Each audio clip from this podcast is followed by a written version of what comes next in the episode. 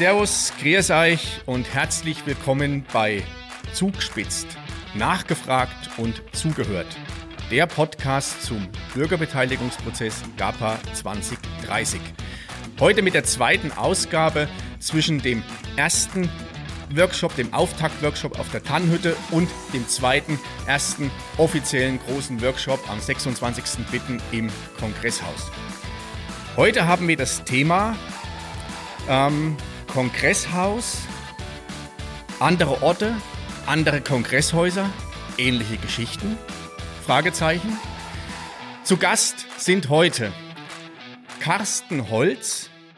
Er ist 44 Jahre alt und Geschäftsführer der Lindau Tourismus und Kongress GmbH. Als Gast aus Garmisch-Partenkirchen ist Bernadette Link. Sie ist 72 Jahre alt, ist Rentnerin und Unruheständlerin. Herzlich willkommen und schön, dass ihr dabei seid. Servus David, freut mich sehr, Servus, vielen Dank. David. Ja, jetzt fangen wir gleich mal an. Bernadette, du hast ja beim letzten Workshop dich auch schon sehr aktiv beteiligt und gerade das Thema Kongresshaus, da brennen dir einige Fragen unter den Nägeln. Das ist richtig, ja, und ich freue mich darauf, dass ich den Carsten nach seinen Erfahrungen befragen darf und dass wir vielleicht da für uns alle hier in Garmisch-Partenkirchen ein bisschen mehr Infos vorlegen. Ja, dann würde ich sagen, dann schieß doch einfach mal los mit deiner ersten Frage. Ja, Carsten, äh, 2018 habe ich nachgelesen, wurde die Inselhalle in Lindau neu, äh, also generalsaniert und wieder eröffnet. Welche Planungsziele gab es im Vorfeld aus Sicht der Bevölkerung für diesen Neurenovierung? Ähm, ja, Bernadette, ähm, ich glaube, eine der, der grundlegenden Fragen, die hier in Lindau ganz am Anfang standen, war, ähm, wie wollen wir uns langfristig positionieren auf dem Tagungs- und Veranstaltungsmarkt? Ähm, das war, glaube ich, eine der Kernfragen. Und ähm, da wir hier in Lindau wirklich glücklich sein können, dass wir viele langjährige ähm, Tagungen haben und ähm, auch solche herausragenden Veranstaltungen wie zum Beispiel die ähm, jährliche Nobelpreisträgertagung, die hier seit ähm, 1951 äh, jährlich stattfindet und ähm, wirklich Menschen aus aller Welt nach Lindau bringt. Ähm, da, da, da muss man überlegen, ja, wie, was ist es uns wert? Ähm, wie wollen wir das in der Zukunft abbilden, können wir das dann abbilden. Das war die Initialzündung damals, der Grundgedanke, wie wollen wir uns ähm, langfristig aufstellen. War es denn so, dass die Bevölkerung darüber im Klaren war, für was dieses Haus, ich nenne es jetzt einfach mal Haus, alles dienen soll, weil Kongress ist ja ein Thema. Also es gibt ja auch noch Kulturveranstaltungen oder Kon ja, Konzerte für Kultur oder für die Bürger einfach äh, ein äh, gemeinsamer Versammlungsort. War das da klar für die Bevölkerung, was sie da wollen? Ich, ich denke schon. Ähm, es ist hier allerdings natürlich auch immer so ein bisschen schwierig, wenn man solche herausragenden Veranstaltungen hat, wie eine Nobelpreisträgertagung, wie Psychotherapiewochen. Dann vergisst man, dass so ein Veranstaltungshaus ja auch noch viele andere kleine Formate beherbergt. Also ein Heim ist für Vereinsversammlungen, für Präsentationen, für kommunale äh, Gremien. Und ähm, das war von Anfang an das Ziel, dass wir sagen, wir wollen ein sehr multifunktionales Haus gestalten, das sich dann auch als lebendiger Treffpunkt darstellt. Also Bürgerforum ist hier sicherlich eins der entscheidenden Themen gewesen. Diese Inselhalle muss ähm, funktionieren in viele, viele Bereiche rein. Ähm, natürlich auch ähm, ja in, in Dinge, die vielleicht ähm, so noch nicht ähm, festgeplant waren, ähm, die in die Zukunft vielleicht eher relevant sind. Aber das war von Anfang an das Thema. Für die Bürger äh, ein ähm, Treffpunkt äh, mitten in der Stadt. Das bestehende Haus in Lindau ist ja von der Kapazität her sehr groß, habe ich nachgelesen. Äh, und das war natürlich auch äh, wahrscheinlich eine Frage, der Alternativen, die überhaupt da waren, wenn sie da waren, ob es ein Neubau sein sollte oder ob das alte äh, Gebäude einfach nur renoviert und auf neuesten Stand gebracht werden sollte. Wie war das damals? Um, Ja, es gab ähm, schon einen ersten Planungswettbewerb ab 2010, der sich mit dieser Frage dann irgendwo beschäftigt hatte.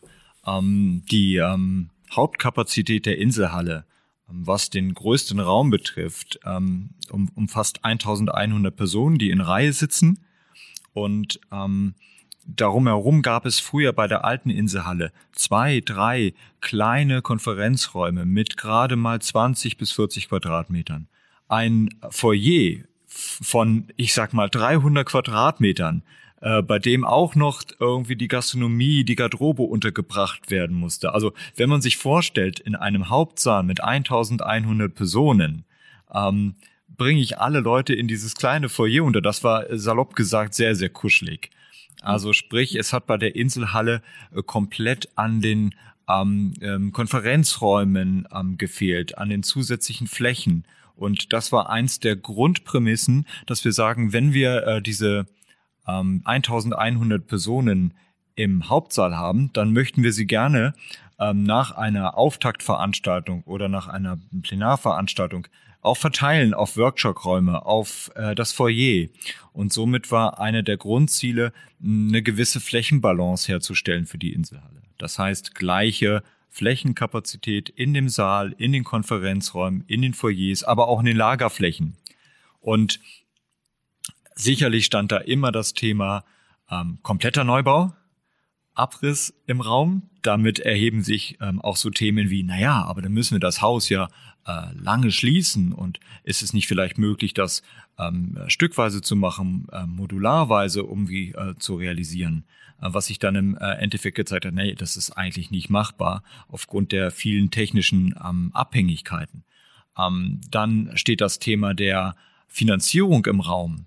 Und ähm, auf der Entscheidungsbasis von damals hat man sich hier in Lindau stark äh, auf den Sanierungsaspekt auch bezogen. Da gab es ein, ein Förderprogramm damals, ähm, was sagte, ja, wir könnten hier mit Fördermitteln rechnen, wenn wir einen Anteil der Sanierung haben. Mhm. Ja, und jetzt springe ich ein paar Jahre vor, wurde nicht so realisiert, dieses Förderprogramm, weil wir Gott sei Dank auf eine andere Finanzierungslösung gekommen sind. Aber das war damals so ein Thema, weswegen man sich entschieden hat, ähm, nein, wir lassen einen Teil der Inselhalle im Altbestand, und zwar diesen Saal, und drumherum haben wir alles weggerissen und komplette Flächen neu gebaut. Also ist es im Endeffekt für den Saal eine Kernsanierung geworden und eine deutliche Erweiterung. Äh, eingefasst in ein komplettes neues Gebäude. Von außen sieht man nicht, äh, dass es hier noch Altbestandteile gibt. Hat denn die Barrierefreiheit eine große Rolle gespielt? Weil das war ja auch ein Gebäude aus älteren Zeiten, wo das noch nicht der Fall war. Mhm, absolut. Das war ein ganz entscheidender Punkt, der ja ähm, für uns eine Selbstverständlichkeit war.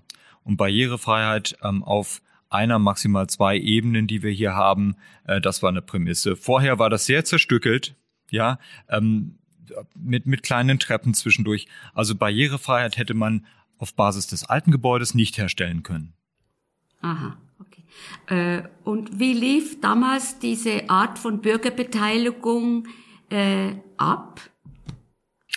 Ähm, die Stadt Lindau hat sich, ich bin jetzt zehn Jahre in der Stadt, muss ich dazu sagen, ähm, und, und habe das seit 2012 aktiv mitbekommen, dass es im Rahmen der Vorplanung für die Inselhalle jetzt keinen so starken Bürgerbeteiligungsprozess gab.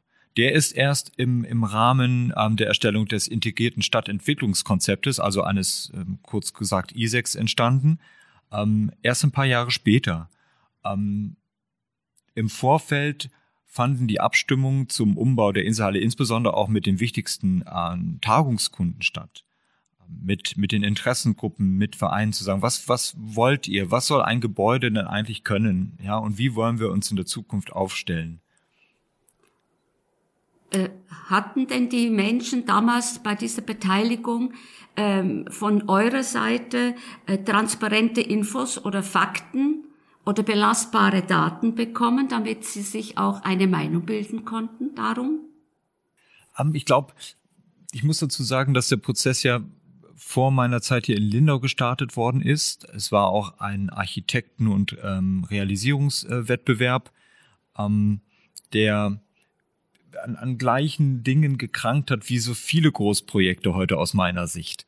Ja, da werden äh, grobe Planungen in den Raum gestellt, einfach viel zu früh mit irgendwelchen nicht belastbaren Zahlen hinterlegt. Und das haben wir auch gesehen. Das ist das, was 2010 mal in den Raum gestellt wurde. Das wurde hier bei weitem überschritten. Das heißt, wenn man, wenn man wirklich solide ist, äh, darf man die erste Zahl wahrscheinlich erst mit einer Kostenberechnung in den Raum stellen, was aber, glaube ich, unrealistisch ist im, im kommunalen äh, äh Planungsumfeld. Äh, denkst du, dass so eine Beteiligung grundsätzlich äh, für die Entwicklung selber wichtig ist? Total, total. Okay. Also ähm, ich glaube auch, dass das Projekt Inselhalle heute ganz anders ablaufen würde. Mit den Erfahrungen, die die Stadt Lindau äh, mit äh, den Bürgerbeteiligungsformaten gemacht haben.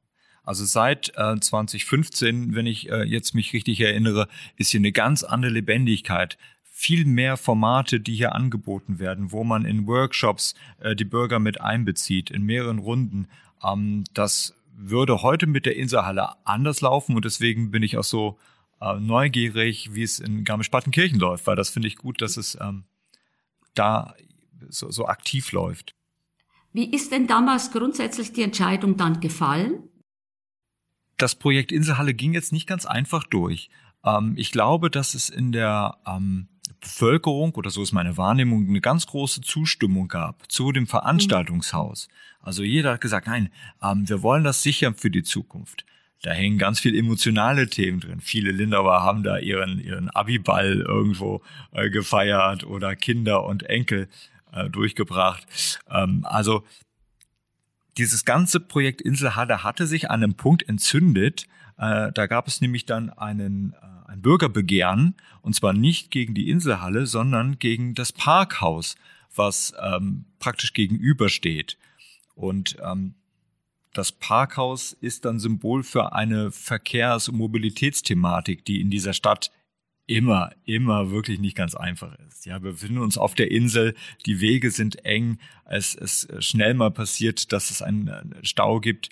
Und, und somit wäre das Projekt Inselhalle fast daran gescheitert, an einem äh, Bürgerbegehren gegen das Parkhaus, Klammer auf, das ich allerdings für den Betrieb der Inselhalle zwingend benötige und auch für ähm, ja, die Bau Baugenehmigung an sich. Es, wenn man das jetzt im Nachhinein alles betrachtet, wie wird denn das Kongresshaus jetzt von der Bevölkerung wahrgenommen und angenommen? Also gut, jetzt haben wir natürlich zwei Corona-Jahre hinter uns, ähm, die da eine extreme Bremse reingebracht haben. Ähm, das Haus ist seit ähm, ja, Frühjahr 2018 eröffnet. Wir hatten ein wahnsinnig ähm, gutes Jahr 2019 als erstes volles Betriebsjahr gehabt und so langsam nimmt es wieder Fahrt auf. Mhm. Und das, was in der Vergangenheit in der alten Inselhalle nicht möglich war, ähm, Bürgerbeteiligungsformate, Projektschmieden äh, haben wir hier, die stattfinden, viele städtische Gremien, Vereinssitzungen mit einer ganz anderen Aufenthaltsqualität. Das wird wirklich sehr, sehr hoch geschätzt. Ähm, ich glaube, das ist sehr, sehr positiv. Wir haben einen neuen Stadtplatz, der multifunktional zu verwenden ist. Da findet heute der Markt, äh, Wochenmarkt statt. Da können wir auch kleinere Veranstaltungen wie einen, einen Streetfood-Markt ähm, ja, aufbauen und stattfinden lassen. Also es ist ähm, ein, ein richtig guter Start für uns. Das finde ich sehr spannend, Carsten, was du sagst, weil die, die eingehenden Worte von dir schon oder die, die Anfangsworte, diese Mischung aus einerseits diesem klassischen Maisgeschäft, also Meetings, Incentives, Kongresse und Events zu verbinden, auch mit den Bedürfnissen der Bevölkerung. Sei es Vereine, sei es für kleinere Veranstaltungen und auch ja, die emotionale Bindung von Abiball. Das ist bei uns genauso ein, so ein Thema und ähm, ich finde es sehr interessant von dir, wie du sagst oder wie du jetzt gerade ausführst, dass es auch von der Bevölkerung mehr, mehr angenommen wird und mehr genutzt wird. Ähm, das ist ja auch ein Wunsch und eine Hoffnung bei uns, dass das so passiert. Das ist halt nicht so wie ein, ja, es ist kein Fremdkörper. Also auch die, die Lage da sind die, die, die Häuser von Garmisch-Partenkirchen und die Inselhalle miteinander vergleichbar. Ihr thront da exponiert auf der Insel und wir sind mitten im Ortszentrum ähm, in der Fußgängerzone in Garmisch. Von daher ist auch die, hat es eine, eine wirklich übergeordnete Bedeutung. Ab, absolut. Ähm, und das Spannende ist ja, wenn man ein, ein Objekt oder so ein Projekt abgeschlossen hat, dass man zurückschaut ne, und auch ganz viele Lerneffekte mit rauszieht. Also es sind bestimmt ganz, ganz viele Dinge, die wir heute in Lindau anders machen würden. Also zum Beispiel bin ich mir nicht sicher, äh, dass man sich nochmal dafür entschieden, entscheiden würde, äh, zu sanieren, sondern sagen würde, komm, äh, das muss komplett abgerissen werden, bau es komplett neu. Weil die Probleme, die damit entstanden sind, an den Schnittstellen von dem Altbestand zum Neubestand, das ist schwierig, ja. Und ähm, im Altbestand öffnet man immer wieder Dinge und weiß nicht, was dahinter ist. Also das ist sicherlich eine der Punkte und auch die Frage, ähm, ja, man, man sollte sich, glaube ich, Zeit geben, wenn man dann auch ähm, so ein Projekt umsetzt und ähm, nicht in einem, einem gewissen Zeitdruck dann irgendwo nachgehen. Ähm, wo, wo ich extrem beruhigt bin, ähm, ist, dass wir das Haus schließen mussten für äh, zwei, zweieinhalb Jahre operativ und dass wir mit allen unseren Kunden gute Lösung gefunden haben, ja, durch eine, durch eine enge Begleitung und Betreuung. Ähm, und insofern sind alle Kunden weiter an Bord und freuen sich, dass sie, dass sie Lindau als Tagungsort auch in Zukunft für sich in Anspruch nehmen können. Ja, meine Lieben, die knackige Viertelstunde, die neigt sich jetzt recht schnell dem Ende. Ähm, zum Abschluss habe ich noch die, die, die Frage, ähm, Bernadette, hast du noch einen Wunsch, den du oder eine Frage, die du noch dringend loswerden willst? Und Carsten, hast du noch vielleicht irgendwas, was du uns auf den Weg mitgeben willst? Nee, die Fragen, die ich mir vorgenommen hatte, hat der Carsten beantwortet. Sehr interessant. Ich muss feststellen, es geht immer wieder in die Richtung, wo ich mir das auch so vorstelle, dass es so ist, sein könnte. Na, ich bedanke mich, Carsten, auf alle Fälle und hoffe auf eine gute Zeit. Vielen Dank. Ich möchte euch beiden auch herzlichen Dank sagen und ähm, was, was ich noch mit auf den Weg geben will, was für mich persönlich total wichtig war, ist, dass durch so ein Großprojekt werden extrem viele Probleme auch kommen, Problemsituationen. Und es ist die Frage, wie man halt im Vorfeld damit umgeht. Ja, und wenn man weiß, dass es da äh, Dinge zu lösen gibt, dann, ähm, dann, dann kriegt man die auch gut umgesetzt. So, und insofern wünsche ich euch viel, viel Erfolg im weiteren Prozess und sage herzlichen Dank für die Einladung. Ich sage herzlichen Dank für eure Unterstützung, für eure Teilnahme an dem Gespräch.